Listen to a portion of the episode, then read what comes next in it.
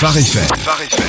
Actu musical. Et on commence bien la semaine, évidemment, en musique, avec le nouveau Danny Goki à découvrir donc cette semaine. Bonjour oui, Jonathan. bonjour. Nouvel extrait de son album Rise. Le titre s'appelle The Comeback. Alors Danny Goki, on le connaît, on va pas refaire toute sa biographie ce matin, mais plutôt s'attarder sur le contexte de ce titre. Oui, alors justement, rapidement quand même, vous rappeler que Danny Goki est absolument convaincu que la musique nourrit l'âme. C'est un compagnon de toutes circonstances et lui, son but à travers la musique, c'est de faire du bien, de la bonne musique qui groove bien et qui transmet de l'espoir. C'est encore le cas ici avec euh, The Comeback. Évidemment, juste euh, encore un élément de son histoire qui permettra de comprendre avec encore plus de force le message de ce titre.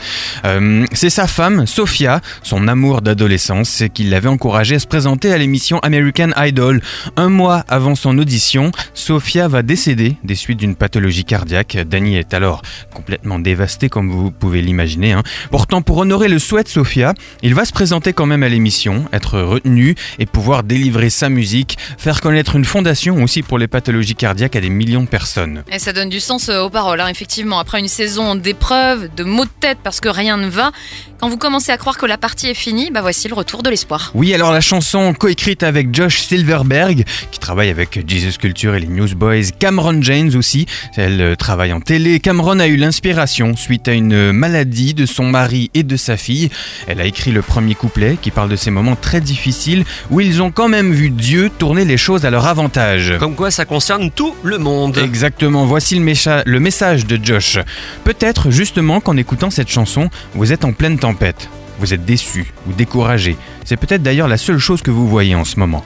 Jésus vous regarde dans les yeux, il vous dit Venez, l'espoir est réel, il est ici. Vous n'êtes qu'à un pas de sortir de ce temps difficile, c'est le retour de l'espoir, c'est votre moment. Une bonne dose d'encouragement, donc rien de tel hein, pour entamer la semaine. D'autres découvertes, euh, sinon des incontournables cette semaine Oui, le nouveau Skelet, le nouveau Matt Amit, Jeremy Riddle et Sarah Groves.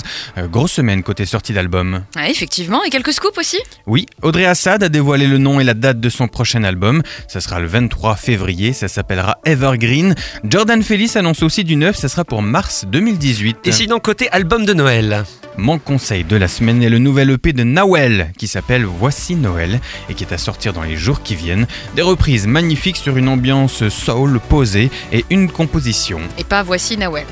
Non. Vas-y. Merci. Merci, donc un album Merci, qu'on fera gagner sur la web radio de Noël. Pas d'embrouille, qui arrivera donc à la fin du mois. Merci Jonathan Mais avec plaisir.